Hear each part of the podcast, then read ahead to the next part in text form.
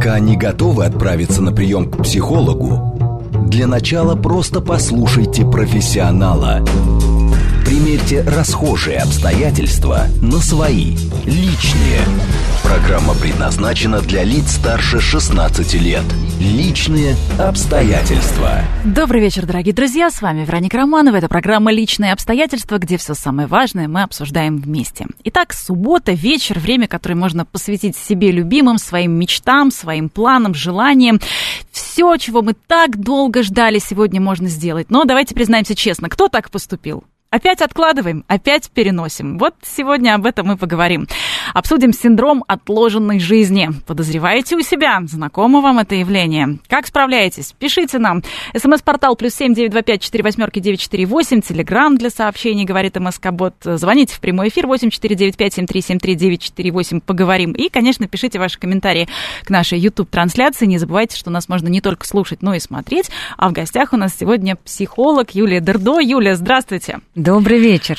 Синдром отложенной жизни. Вообще э, не новое явление. Все мы помним, наверное, сервант, в котором стоял сервиз, который нельзя было трогать, или мамино платье, которое висело в шкафу, и нельзя было его надевать. Когда-нибудь наступит тот день, да, вот тот самый. Вспоминается анекдот еще хуже на эту тему, когда умирает уже очень старенький дедушка и пахнет в квартире котлетками. Он говорит, внучек, сбегай, попроси у бабушки, мне так захотелось. Внучек прибегает и говорит, дедушка, нельзя, бабушка сказала, это на потом. Ну, да, черный юмор, конечно, но смешного здесь на самом-то деле мало. Вот сейчас пандемия, мы так долго ждали какого-то затишья, пусть вынужденная, да, такая пауза наступила, и мы думаем, все, сейчас будут какие-нибудь курсы английского, сейчас уберусь, сейчас, значит, пойду на какие-нибудь курсы дизайна и так далее, и так далее, проведу время с семьей, буду мазаться э, прекрасными кремушками, да, буду, значит, жечь свои любимые свечи, вот те самые красивые, которые у нас есть, буду дома носить красивое белье, красивую одежду, и в итоге опять этого не происходит. С одной стороны, казалось бы, может быть надуманная проблема, а с другой стороны, э, наверное, есть у этого какие-то последствия. Не зря ведь появился тот самый Я думаю, что нам жизни. даже не надо с вами так далеко ходить э, в прошлое к нашему серванту или вспоминать э, времена локдауна. Вот сейчас начинается осень, и я думаю, что сейчас каждый думает, что, ну, ну вот теперь лето, оно вот, э, светлые денечки начнутся где-то к апрелю, к маю. Ну да лето теперь, вот мы убираем в шкаф красивые вещи, мы открываем коробочки с едой, мы думаем, что вот это нам понадобится теперь только когда-нибудь. И даже сейчас, я думаю, что большая часть из тех, кто проживает где-то рядом с нами, понимает, что вот сейчас осень и зиму нам надо просто перетерпеть а настоящая жизнь начнется где-то с середины апреля. С Нового года, с понедельника и так да. далее. Это тоже туда же, да? да? Вот давайте поговорим об этом синдроме отложенной жизни. А, Все-таки, а, наверное, относительно новое это понятие, да? Оно вошло понятие в нашу жизнь. появилось а, в 990, 1997 году, ну вот буквально совсем недавно. И мне так радостно, что вы позвали меня говорить о синдроме отложенной жизни, потому что мой любимейший преподаватель в Владимир Павлович Серкин. В данный момент он преподает в высшей школе экономики, он э, работает на кафедре психологии. Человек великого интеллекта, великолепного чувства юмора, и именно он является тем, кто описал этот синдром, тем, кто назвал этот синдром. У меня преподавал он экстремальную психологию, и сам он действительно и занимается экстремальной психологией, в каких только экспедициях он не был, он описывал из жизни шаманов, но в данном случае он описал этот синдром именно как как э, синдром, присущий людям, временщикам, которые уезжали на крайний север, они там не жили, они как бы откладывали всю свою жизнь до того момента, когда они вернутся на материк, на большую землю. Вернутся и очень... к своим семьям. Да, но самое удивительное, что это не те, кто ездил работать вахтовым методом. Это а, в том числе, например, такие города, как Норильск, когда люди уезжают, и они там живут, они там рождаются, они рожают там детей, и они там живут поколениями, но все им кажется, что они в какой-то момент уедут на материк, хотя это и материк, но вот они уедут туда, и там они начнут тратить, жить, ходить по театрам, концертам, кино. А дальше выяснилось, что на самом деле не только люди, живущие в каких-то специальных условиях, но и мы с вами самые обычные люди. Давайте, может в режиме быть, ждуна. Да, в режиме ждуна. Может быть, я немножко расскажу просто о признаках а, ну, этого синдрома, чтобы нам было легче Давайте, как-то ориентироваться, конечно, да, есть он у нас потому или что нет. у всех у нас есть сложные периоды. Ну, казалось бы, ничего страшного, наверное, нет, что кто-то не ходит в театр, что кто-то не надел красивое платье. Но э, в чем масштаб трагедии, скажем так? Да, для начала я бы хотела перечислить признаки. Что такое синдром отложенной жизни? Это такой некий момент замирания, когда я не живу. Первое, в чем он может проявляться, может быть, кто-то из вас, из нас замечал за собой такое, что мы как бы начинаем смотреть а, на себя со стороны. Например, у нас мы приходим домой, нас обнимает муж, или на нас а, прыгают дети, мы сидим, пьем чай, или, может быть, мы с друзьями где-то в ресторане, и такая мысль, какая хорошая у меня жизнь, или как это должно быть весело. Или вот сейчас я думаю, что, возможно, ну вот я чувствую себя счастливой. Мы говорим себе это словами. Вот моя мечта сбылась, вот мне вручают кубок, вот я лечу с подругами отдыхать, но радости, удовольствия мы от этого не чувствуем. Мы как бы смотрим кино про свою жизнь, и вот эти все переживания, и хорошие, и плохие, мы наблюдаем как бы со стороны. Как бы не находимся в моменте. Да, но да, именно так. Ну, мы находимся в моменте, но мы его смотрим.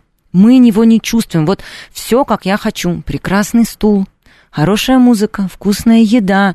Но мне как-то от этого нехорошо, и мы только словами себе говорим, вот я достигла своей цели, вот она, эта картинка. Вот ключевое слово здесь, что мы видим это именно как картинку. Еще это может быть, когда у нас есть такая очень значимая, сверхзначимая точка отсчета. Вот когда я перееду, вот когда я куплю квартиру, тогда я и буду покупать красивые вещи, обставлять ее. А сейчас у меня дома бардак, я перешагиваю кучки вещей. Вот когда будет квартира, вот тогда я начну... Или... А потом, когда она будет, вот когда я погашу ипотеку. Вот когда я погашу ипотеку, вот когда я перееду в другой город, вот когда я выйду замуж, вот когда я рожу ребенка, вот когда я похудею. Ну не буду я сейчас наряжаться, красить ногти или ходить по дискотекам, но у меня же лишних 5 килограмм. Вот когда я похудею, вот тогда я пойду в клуб, вот тогда я как станцую. То есть сверхзначимая точка отчета, после которой я позволю себе тратить, получать удовольствие, наслаждаться, делать то, что я хочу. Еще этот синдром характеризуется некоторым чувством неловкости, неуместности себя. Страшно проявлять себя, свои таланты, демонстрировать свою значимость, свое мнение. Кажется, вот когда я буду замужем, рожу своих детей, вот тогда я буду иметь право об этом рассуждать. Вот когда я кандидатскую Да. защищу, Вот тогда я буду вести свой блог э, и говорить о том, что меня волнует. Вот когда я научусь писать без ошибок, когда я буду зарабатывать. То есть мы как бы прячем себя до того момента, когда это ценное а, случится. Плюс а, один из признаков это способ, а, склонность к накопительству и страх складывать, э, тратить деньги.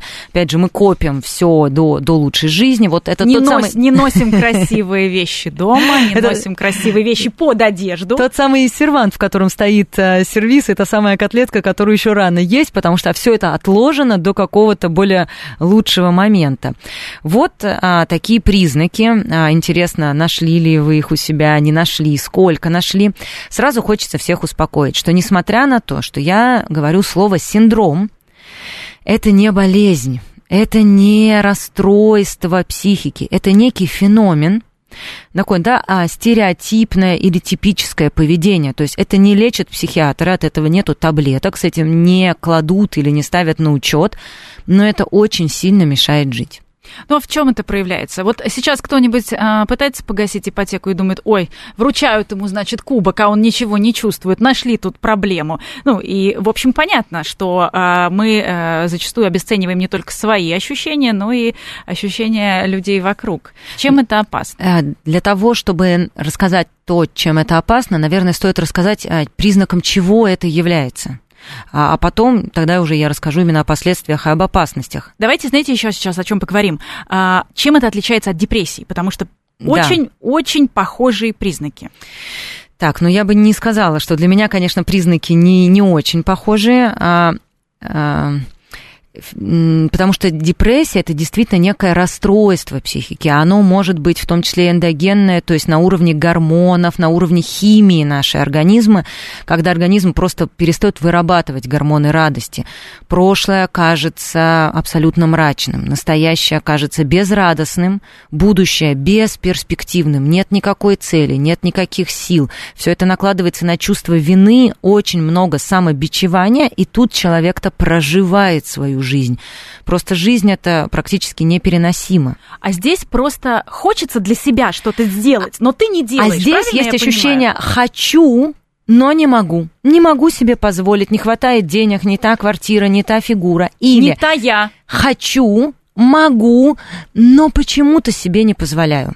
Если депрессия это некое заболевание, действительно, или расстройство, с которым нужно работать со специалистом, это невозможность не то чтобы попасть в свою жизнь, знаете, как а, человеку, ну, ну, как очень часто людям с депрессией, а, а, есть такие заметки где-нибудь в газетах, пять способов выйти из депрессии, пойти пообщаться с друзьями, заняться спортом, привести себя Встань в порядок. И иди. Встань и иди. Прекрасные советы, прекрасные, потому что действительно физическая нагрузка, ощущение себя близким, нужным а, человеком помогает при депрессивном расстройстве. Одна большая проблема – человек с настоящей депрессией просто не может этого сделать. И не может этого захотеть. Он может этого хотеть, он хочет, но он не может физически сделать, выйти из дома, у него нет на это сил, у него нет настроения, а то, что он читает эти советы, и действительно не может сделать таких простых вещей. И чувство вины усиливается. Чувство вины усиливается, и депрессия усугубляется. Но вот тот синдром, о котором мы сегодня говорим, а у человека есть силы, у него есть энергия, он очень много чего делает для своей жизни, он зарабатывает, он ставит цели, он идет, но он не чувствует от этого радости. Он достигает, достигает огромного количества результатов, но это не приносит ему удовлетворения. Это как а, в мультике из Мюнхгаузена лошадь, которая пьет и никак не может напиться, потому что все эти ощущения или все эти чувства, они как бы вот эта вода протекает сквозь нее. То есть это как э, катить камень в гору. Конечно, здесь тоже есть и сниженный фон настроения, и усталость. И очень грубо людей с э, синдромом отложенной жизни мы можем разделить на три группы. Первое – это такие настоящие трудоголики, не обязательно на работе. То есть причина как раз э, усталости, достигаторства. Да, да. То есть первая часть людей это которые все время достигают цели. Причем неважно какой, они приводят себя в порядок, худеют, ищут мужей, рожают детей или все время а, проводят на работе. Вторая группа людей это та группа людей, которые живут абсолютно без цели, но они все время заняты обслуживанием кого-то. Такие, знаете, очень хорошие девочки или хорошие мальчики, они часто вот, ну, вот сейчас я маме рожу ребенка, и она от меня отстанет. Сейчас я выйду замуж, и она от меня отстанет. Или вот я сейчас жене, наконец, куплю квартиру, а после квартиры куплю едачу, и она от меня отстанет. Вот когда от меня жена отстанет, вот тогда я буду чувствовать себя хорошо. То есть первая категория – это люди, которые сами гребут к своим целям.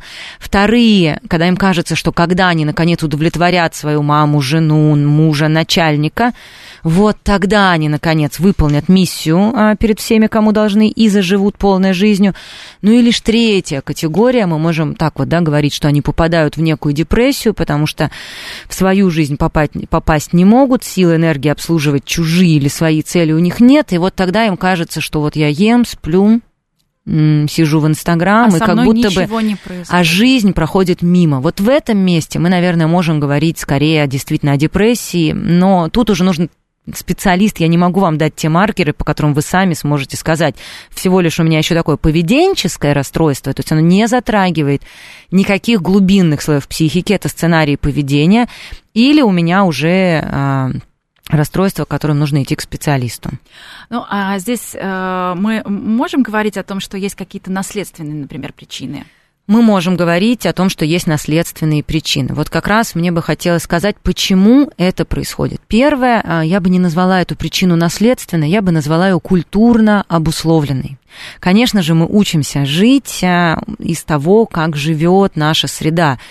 И а, вот, да, то, что то мы есть шутили. есть травма поколений, да? да? То есть если есть да. несколько кризисов, которые мы, например, помним или помнят наши родители, которые их пересказывают, да, да. то, конечно, мы не можем себе позволить взять и все потратить. Мы прекрасно... Вот это вот сидит в нас вот этот страх, да. что ну а как же, как же я вот на черный день ничего не отложу? У нас даже не сидит такой страх. А есть а, такая психологическая притча, не знаю, знаете ли вы про а, про женщину, которая варила курочку без крылышек. Потому что так, так делала Почему мама, ты так делала, я бабушка... не знаю. Мама, почему ты так делала, я не знаю. Нашли про прабабушку. Она говорит, так когда я была в деревне, у меня был крошечный ковшичек, курица с крылышками туда не помещалась, поэтому я отрезала. И вот четвертое поколение отрезает крылышки и не знает зачем. Есть прекрасное биологическое, зоологическое исследование с обезьянками, с обезьянками да. когда обезьянок поливали водой, не давая им лазить к банану, в итоге этих обезьянок высадили, посадили следующих, потом следующих, потом следующих, и в какой-то момент обезьяны, которых никогда в жизни не поливали, они все равно знали, что к банану лазить нельзя. Потому что другие обезьяны их били за это водой. Там просто интересный момент, водой поливали всех. То есть один лезет к банану, да. а водой поливают всех, поэтому а остальные особи просто не дают никому э, дотянуться до этого банана. И да, действительно, в нас вот сидит этот страх, потому что постоянно кто-то нам где-то это говорил. Да. Это, надо, это надо поберечь. Да. Сначала делаю время, а потехи часа. Не радуйся, не смейся, не трать деньги, отложи. Поэтому, конечно, культурное, историческое наследование или воспитание а, здесь имеет право на свое существование. Но мне бы хотелось сказать, что это самая маленькая предпосылка к проживанию этого синдрома, потому что все-таки мы люди культурные, мы люди осознающие, у нас в какой-то момент возникает этот самый вопрос, а почему? Особенно в подростковом возрасте, когда мы отрицаем все прежние идеалы, и мы говорим, а я не хочу жить, как вы. Это вы так жили, мы другое поколение. Поэтому наследование а, такого синдрома это может быть там 3, 5, 10 процентов, а, из- из-за чего он возникает. Первое, да, из-за чего он возникает, или признаком, если вдруг вы у себя заметили, что вы вот в этом живете, вам кажется, что когда-то жизнь начнется лучше и так далее, то это очень высокий а, тревожный фон жизни. Очень часто а, это возникает, когда в жизни есть что-то, что очень сильно мешает жить, прямо сейчас, но признаться в этом невозможно. Например... Страх за будущее? Нет, это даже не страх за будущее, а я сейчас говорю о каком-то очень конкретном моменте. Вот смотрите, для того, чтобы попасть в жизнь, начать получать от нее удовольствие, вкусно есть, хорошо спать, с удовольствием тратить деньги, а, идти к своей цели и слышать себя, нужно как-то замереть и вообще послушать, а как мне сейчас, вот как я живу. Человек а, с синдромом а, отложенной жизни не может этого сделать, потому что сейчас живет он плохо. И у него есть какая-то конкретная причина, почему ему плохо. Например, у него очень тяжелая работа, которая ему не нравится, где начальник его третирует. Пусть даже зарплата большая, и его семья или родители или дети говорят о том, что мамочка не бросай эту работу, на что мы будем жить, или там мужу говорят, что ты содержишь всю семью, да еще и родителей. И вот он терпит эту невыносимую работу, иногда унижение, иногда эта работа не подходит ему по темпераменту, и человек как бы отстраняется, он не может этого слышать. Очень часто этот синдром возникает у взрослых детей, которые живут с родителями. Ну, потому что нельзя оставить маму. Но она же такая одинокая, но она же по мне скучает. Ну, как она будет? Ну, как я оставлю папу? А еще мама с папой иногда так э, подыгрывают, да, хорошо, так манипулируют. Да. И в какой-то момент человек, в его жизни есть что-то тяжелое, что-то неприятное, с чем он сталкивается каждый день. Плохие отношения в семье, сильная зависимость от родителей, тяжелые обстоятельства на работе, токсичная дружба, что угодно, но на это нельзя смотреть. Потому что если честно смотреть, что эта работа меня сжирает, прислушаться к себе и сказать мне плохо, то придется что-то делать, с этим что-то решать, съезжать от родителей, выдерживать чувство вины перед ними и страх, что, не дай бог, они там сейчас без меня начнут болеть, умирать. Менять работу. Менять работу. Искать и, работу. Да. И поэтому человек просто отстраняется. Он не очень чувствует себя. Он не чувствует вкуса еды, он не чувствует радости, он перестает ходить с друзьями в кино, потому что, ну, какое, не получает он удовольствия. Потому что он, он так и боль тоже не чувствует. Да. И негатива да. у него тоже вроде бы как да. ничего нет. Ничего нет, и поэтому возникает вот это ощущение, вроде я живу, вроде все у меня хорошо. Вот ребенок пришел, меня обнял, вот другой пятерку получил, вот муж меня обнимает. И вот я себе думаю, какая хорошая у меня жизнь. Но я это думаю, я это не чувствую. Ну, потому что для того, чтобы мне это почувствовать, мне надо почувствовать себя, а там может выясниться, что у меня много злости на этого мужа, что я не простила ему какую-то старую обиду, что на самом деле, не знаю, он не поддерживает меня или не зарабатывает деньги. А может быть, я его просто уже не хочу? Может быть, но, понимаете, тут ведь фишка в том, что вот это «не хочу» может длиться годами и десятилетиями.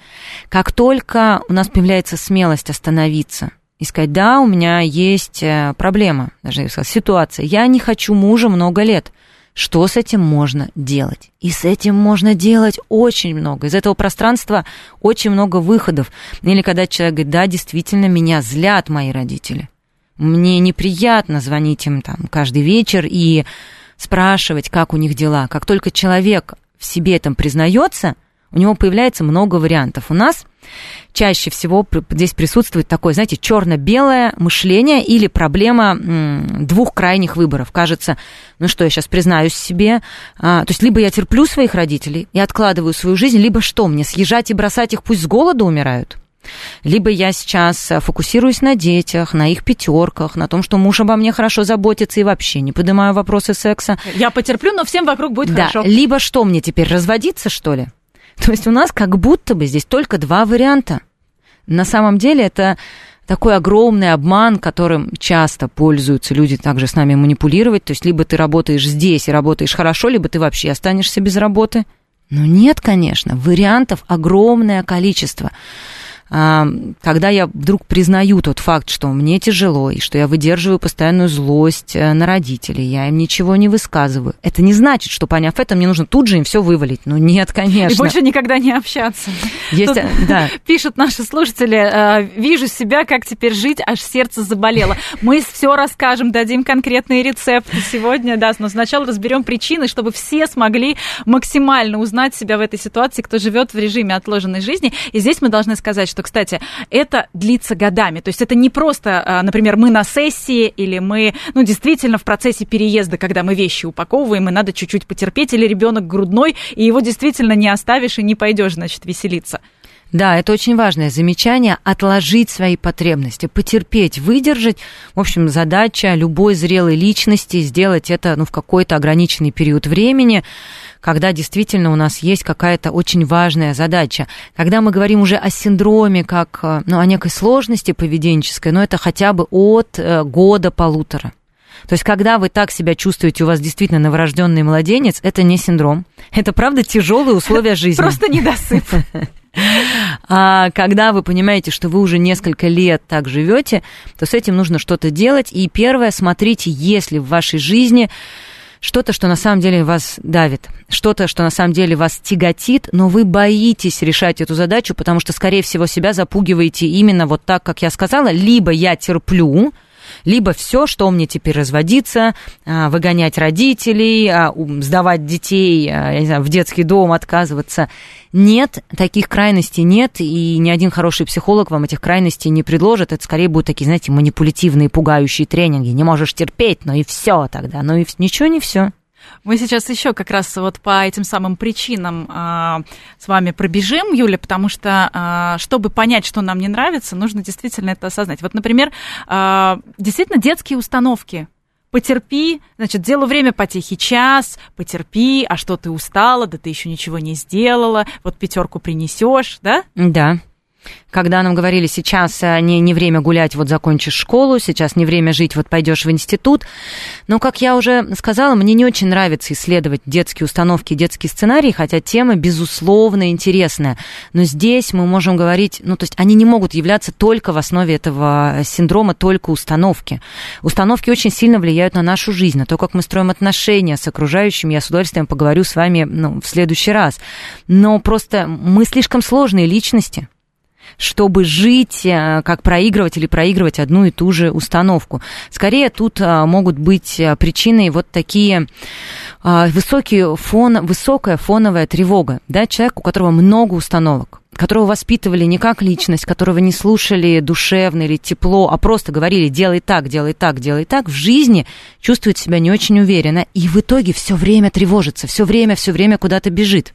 Что с этим делать, поговорим сразу после новостей. Пока не готовы отправиться на прием к психологу, для начала просто послушайте профессионала. Примерьте расхожие обстоятельства на свои, личные. Добрый-добрый вечер, дорогие друзья. Приветствую всех, кто, возможно, к нам только что присоединился. С вами Вероника Романова. Это программа «Личные обстоятельства». И сегодня мы обсуждаем синдром отложенной жизни. У нас в гостях психолог э, Юлия Дердо. Пишите нам ваши смс-вопросы. Плюс семь девять два пять четыре восьмерки девять четыре восемь. Телеграмм для сообщений говорит МСК Бот. И прямой эфир восемь четыре девять пять семь три семь три девять четыре восемь. Поговорим. Юлия, еще раз добрый вечер. Да, вот хотели вечер. поговорить про перфекционистов, но у нас шквал звонков. Предлагаю э, пообщаться со слушателями. С удовольствием ответить на вопросы. Может быть, как раз про перфекционизм-то и будут вопросы. Здравствуйте, вы в прямом эфире. Представьтесь, пожалуйста. Здравствуйте, меня зовут Светлана. Вот э, два э, момента. Первый, вот сейчас мы многие живем в стрессовой ситуации с учетом ковида, да, кто-то это более остро воспринимает, кто-то мягче. То есть как вот в этой, э, в этом положении, да, э, э синдром отложенной жизни, ну, можно как-то нивелировать. Это первый момент. И второй, я хотела просто сказать из своего опыта, что я очень много лет ну, года, года 4-5 жила в этом синдроме точно, на нелюбимой работе, ради непонятно чего, ради условных денег, и мне удалось уйти оттуда только когда у меня случилась трагедия, умерла подруга, то есть только очень острая ситуация, которая меня просто потрясла, она сразу меня как бы, ну, встряхнула, и я моментально ушла с этой работы и пришла на другую. Вот, и как-то ну, поменяла жизнь кардинально. Светлана, благодарим вас за звонок, за вопросы, за то, что поделились э, вашим опытом. Да, какие-то да, разные иногда сигналы. что такие травмирующие ситуации заставляют нас переоценить жизнь и сделать, выбрать себя в этой жизни. Поэтому здорово, что у вас, ну, это было толчком скорее вверх, а не куда-то вниз. А вот э, вопрос про ситуацию ковида. Как нам быть и не попадать в синдром отложенной жизни? Это вот как раз про тревогу, то, что вы говорили, Это Юля. ровно про тревогу, но здесь у меня для вас достаточно хорошая новость. Ничего специально нам с вами делать не надо.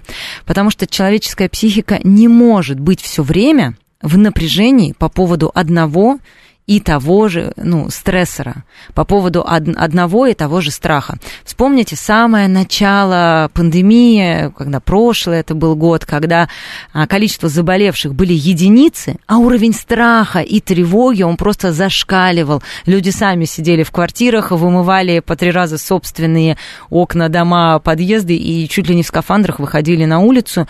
Сейчас мы живем а, в каком-то достаточно высоком уровне риска, но сказать, что мы боимся так же, как в прошлом году, нельзя. Уровень страха снизился очень сильно, и через некоторое время он снизится еще.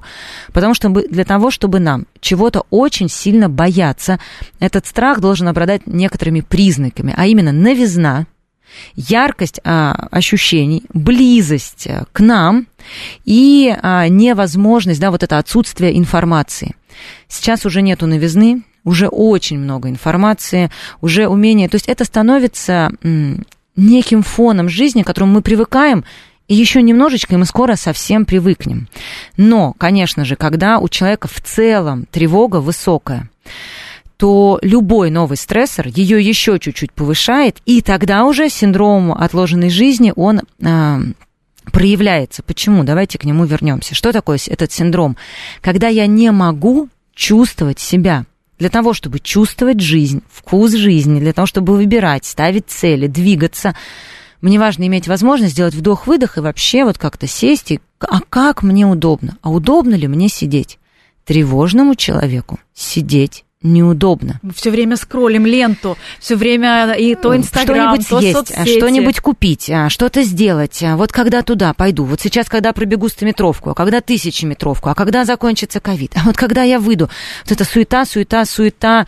Мы можем о, о многом говорить. Здесь же и сложные обстоятельства, и невозможность выносить критику, и а, перфекционизм, но все это про огромную высокую фоновую тревогу.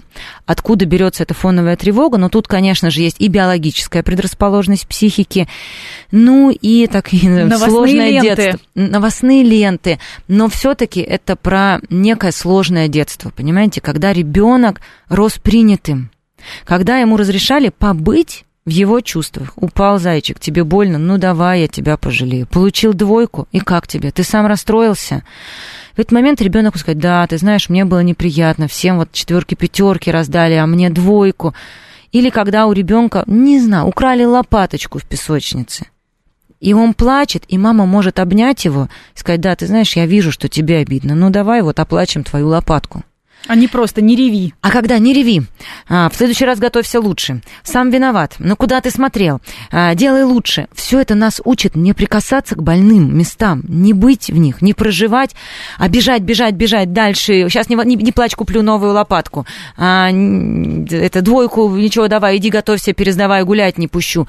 И в итоге мы живем в этой тревоге, и вот тогда любая новость из новостной ленты, а, любое заболевание, которое развивается называется, выбивает нас из колеи. Поэтому первый признак, как я уже сказала, это какая-то сложная ситуация в жизни, которую мы не решаем. Она на нас давит. Второе, это постоянная фоновая тревога, ну, которая уже стала вот просто частью нашей жизни, и мы бежим, бежим, бежим, и в свою жизнь никак не попадем. Третья э, причина – это сильная травмирующая ситуация.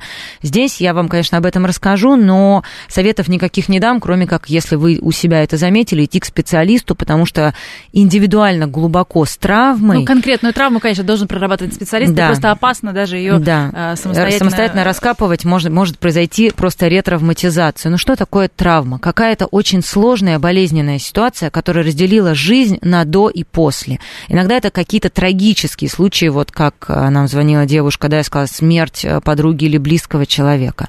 Иногда это попадание в какую-то острую ситуацию или аварию, болезнь.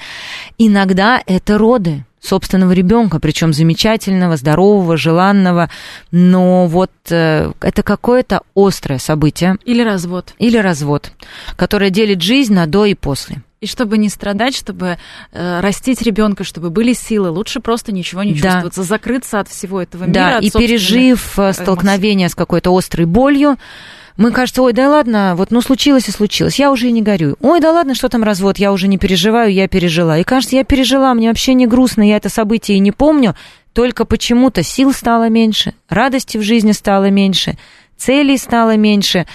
Если вдруг вы помните или вспоминаете вот такое событие, которое как будто вас совершенно не трогает. Все, когда узнают и говорят, и как ты это пережила?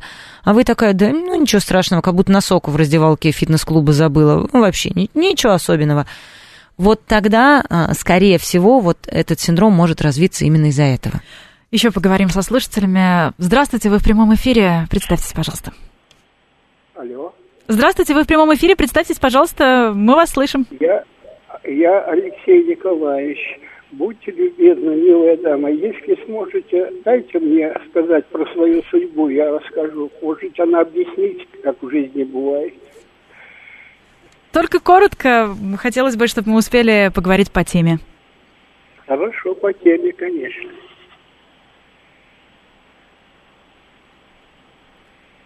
Алексей Николаевич, говорите. Значит, 1963 году прихожу на речку. Я один, мне уже много лет, 23 года было.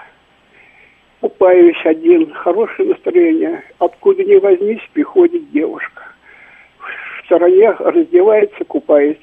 Это что, судьба или нет? Мы познакомились, поженились, и прожили 73 года вместе. Это судьба или это случайность? Или вообще, вот как это все получается в жизни? Пожалуйста, если сможете, расскажите, да. пожалуйста.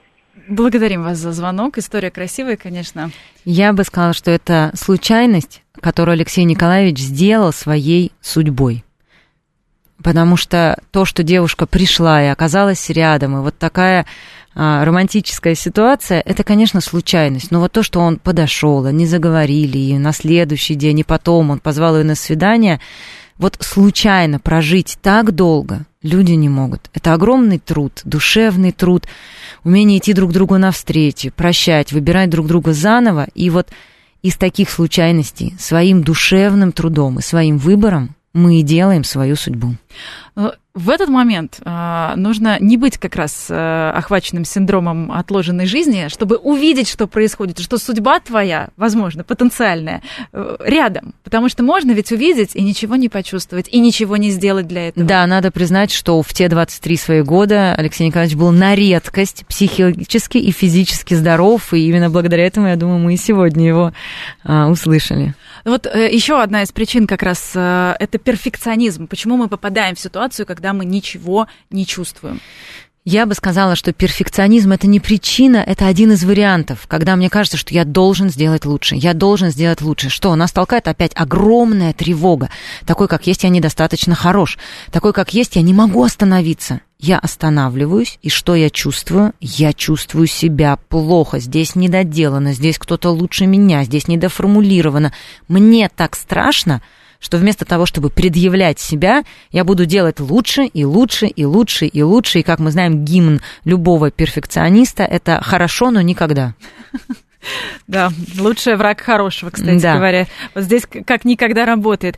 Э, сообщение от Андрея. У меня сейчас э, похожая ситуация, работа одна и та же с 2015 года, и там полный мрак, перспектив ноль, э, кредиты, четверть детей, тупик. Но вот опять же, опять же, это взгляд такой черно-белый, без да, промежуточных. Это взгляд такой черно-белый, потому что либо я на этой работе кормлю детей, либо мы все вместе просто сейчас умираем с голоду. Давайте как раз тогда и перейдем, что нам нам, собственно, делать с такими ситуациями? А, как мы уже говорили, в основе этого феномена а, лежит а, либо вот эта точка, как если очень грубо в двух словах его разделить, то это обесцениваю все, что есть сейчас, и предъявляю сверхценность тому, что у меня будет когда-то. Вот если вы из тех, кто когда я похудею, когда я заработаю, вот когда я смогу. Когда дети вырастут. Когда дети вырастут, то для вас самый простой способ, да, вот этих, если у вас такой немножко феномен временщиков Крайнего Севера. Возьмите прямо сейчас ручку и бумагу и выпишите все, что вы планируете делать тогда, когда это случится. Вот тогда я поеду в отпуск, вот тогда я сделаю ремонт, вот тогда я приведу квартиру в порядок, вот, вот тогда, тогда я посплю. Посплю. Вы все это выписываете и сделаете так, чтобы список был не меньше, чем из 50 пунктов. Не меньше, то есть их должны быть и большие, практически неосуществимые, и маленькие. И потихоньку с маленьких пунктов начинайте делать. Через «не хочу», потому что доктор прописал, и не требуйте от себя прямо сейчас начинать получать удовольствие, потому что понятно, что тревога первое время не будет вас отпускать. Поэтому выписывайте все, что вы планируете делать тогда, и начинайте. Если у вас а, вот скорее такая сложная ситуация, вот как нам сейчас а, Андрей написал, написал Андрей, да, когда действительно денег мало, работа на износ, кучу детей, ну, понятно, что он не может себе написать, я бы сходил в кино и забить на детей на работу и пойти в кино. Вот здесь тоже много страхов. Страх, что ничего не получится, что я детей не прокормлю, что мы все умрем с голоду. Что я предлагаю сделать? Посмотреть на страх, как на своего друга – Страх от слова «подстраховаться». Выпишите, пожалуйста, все страхи очень предметно и очень конкретно. Чего вы боитесь? На что вам не хватит денег и сколько их должно быть? На что вам не хватит времени? Потому что все наши страхи очень абстрактные. Другую работу не найду. Другую работу буду искать долго, все умрут с голоду. Там семья, некого меня подстраховать. Я один, все на мне держится. Это очень абстрактные страхи. Другую работу буду искать долго. Сядьте и посмотрите вот прямо сегодня, а какие работы есть. И вы можете увидеть, что, может быть, работу вашей мечты вы будете искать долго, но есть какая-то подработка, которую вот прямо сейчас или иногда как-то можно брать, и вы можете ее делать. И, возможно, это какие-то работы, о которых вы и знать не знаете, и слыхать, не, и слыхом не слыхали, какая-нибудь закупка рекламы у блогеров, например, где вы можете в обеденный перерыв за час списаться с каким-то блогером, предложить его порекламировать. Ну, я не очень знаю эту нишу, но я знаю, что сейчас очень много предложений, которые вот вот есть здесь и сейчас, которые есть буквально работа на час. Следующий страх – дети умрут без меня с голоду, а, там, сколько я их не смогу прокормить. Посчитайте конкретно сумму сколько и на какой период времени вам нужно.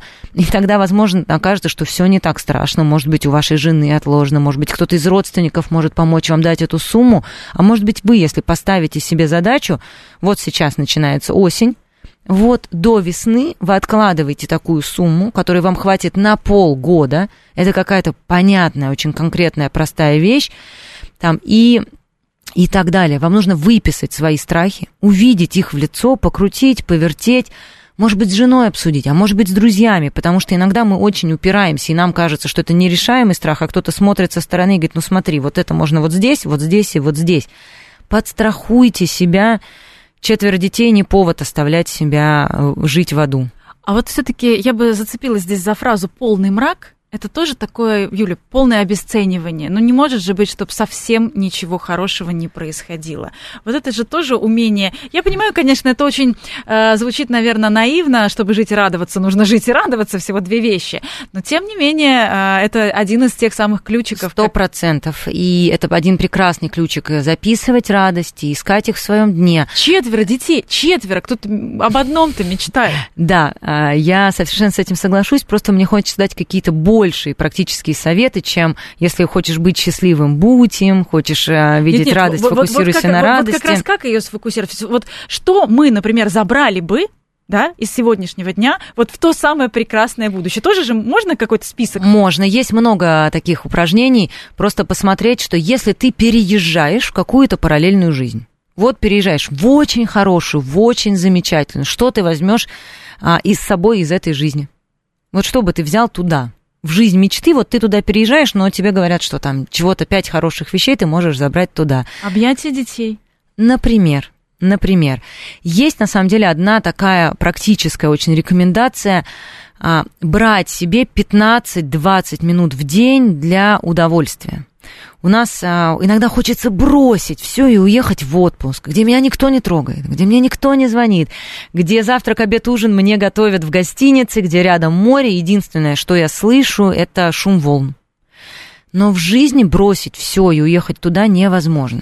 На практике получается, что ты уехал на море, вот оно где-то шумит, а ты закрыл, да. значит, дверь, и у тебя конференц-звонок но, возможно. Но, возможно, например, завтракать не дома, а, разрываясь между детьми, женой, рабочими звонками, а накормить детей, уехать и остановиться в кофейне около работы за 15 минут. И спокойно выпить чашечку кофе, читая газету или ту же ленту новостей, но одному а, с видом где-нибудь на улицу. Вот вы знаете, даже поделюсь собственным рецептом. Даже можно взять с собой в ланчбокс, в случае, если для кого-то дорого, например, да, обед в ресторане или в кофейне, но бывают разные ситуации, и, и действительно бывает, что не, не, не может человек потратить на себя какую-то экстра сумму, но можно взять ланчбокс и действительно позавтракать где-то в парке. Позавтракать в парке пройти одну автобусную остановку пешком или прийти на 15 минут позже, но посидеть на лавочке, посмотреть вокруг. То есть есть какой-то момент, когда вы берете только для себя. Мы часто со своей гиперответственностью, у меня же дети, у меня же жена, у меня же муж, я же должна, должна, должна, мы сами себя подгоняем. Вот эти 15 минут, вот эти полчаса ничего не решат, кроме вашего ощущения жизни. Но опять же, для того, чтобы сидеть на лавочке с удовольствием, нужно позволить себе сидеть, потому что сидеть на лавочке и думать, боже, что у меня за работа, вот есть же у людей нормально, а я-то до сих пор... Лучше не садитесь на лавочку, а продолжайте бежать, потому что иначе, ну вот, э, иначе мы подходим к нашему следующему упражнению. А, это когда вот этот феномен, что мне все время страшно, мне все время тревожно, я должен что-то делать, делать, делать, делать, и страх очень неконкретный. Не такой, что меня сейчас не возьмут на новую работу, или меня сейчас уволят, или мне не хватит денег, где я могу подстраховаться. А все время страх. То я переживаю, что мы куда-то опоздаем, то я переживаю, что я плохо оделась, то я думаю, что обо мне плохо подумают. Все время страх. Тогда мы просто тренируемся выдерживать тревогу. Есть замечательное такое упражнение. А, Сколько ее надо выдерживать?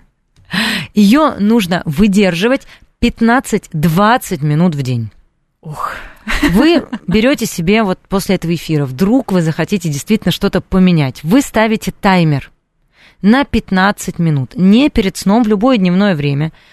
Ставите таймер страха на 15 минут в день. И изо всех сил, пока этот таймер работает, вы прямо генерируете этот страх. Вы расписываете самые страшные картинки, вы все себе представляете, вы тревожитесь. Если вам страшно, вы говорите себе «молодец», вы прекрасно делаете это упражнение, и вы тревожитесь, тревожитесь, тревожитесь до тех пор, пока таймер не перестает звенеть.